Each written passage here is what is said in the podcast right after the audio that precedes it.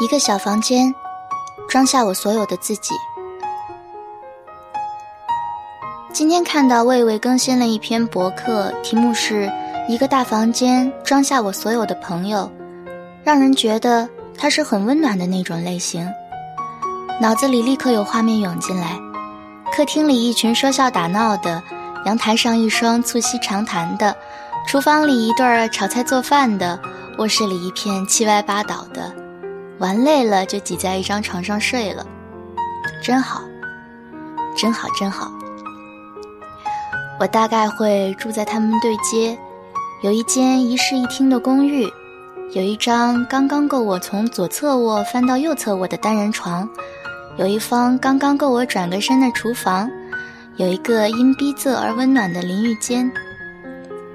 我隔着窗子看对面那户生气勃勃的年轻人。想象他们聊天的内容，然后噼里啪啦在电脑上敲下那些我想象出来的人间喜乐。欣赏，但不羡慕。我的房间只有这么一丁点儿大，它已经满满当当了，没有更多的精力来应付新的人事物，所以访客们都不好意思来的。它破坏了它的饱和状态。我一个人窝在里面，十分富足。无法无天的快乐着。小的时候，爸妈要上班，把我锁在家里，问我怕不怕。但很长一段时间，我都没有怕这个概念。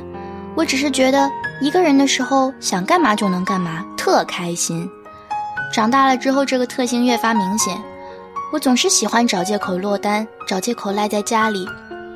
时不时听说叔叔阿姨会问我怎么不出来跟大家玩，爸妈一般都打个哈哈带过。宅女嘛，他们年轻人的流行文化。后来又长大了一些，出门念书，跟不相熟的人合租，总是盼着室友能刻苦学习一些，天天泡在图书馆里，或是喜欢玩乐的类型，各处聚会、游山玩水，这样我便能欣然霸占整个房间。我不是那种在人前说话会大汗淋漓、磕磕巴巴的类型，正好相反，在我的同辈中。甚至算得上是出挑的伶牙俐齿的角色。我喜欢独自待着，并不是因为自卑，而是因为我的身体里装着好多好多个我。他们有着跟我一样的脸，一样的身体，但他们没有这个世界的包袱，所以他们有更轻灵的感官，更活跃的想象。他们有的时候是我的朋友，和我在回家的路上散漫的聊天。有的时候又是我的导师，在我写作和歌唱的时候，跟我反复讨论措辞、旋律、音韵、结构，以及其他一切与美相关的概念。他们没有顾虑，所以不穿衣服，光溜溜的。想来是我害臊，生怕别人看到这样赤身裸体的自己。只要周围有别的人，就立刻把他们关起来，不许他们出声。当他们被迫沉默的时候。欲望就会跑出来咬我，一口一口咬得我又酸又麻，于是我陷入一种无望，不知道自己能压抑多久，仿佛是在单枪匹马的等待一场即将把我淹没的洪水，寂寞难耐。我会读着读着书突然念出声来，我会念着念着字突然唱起歌来。我会唱着唱着歌突然跳起舞来，我会跳着跳着舞突然掉下泪来。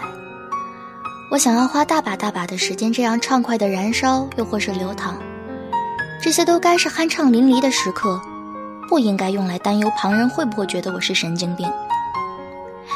所以呀，我想要一个自由自在的小房间，装下我，以及每一个我自己。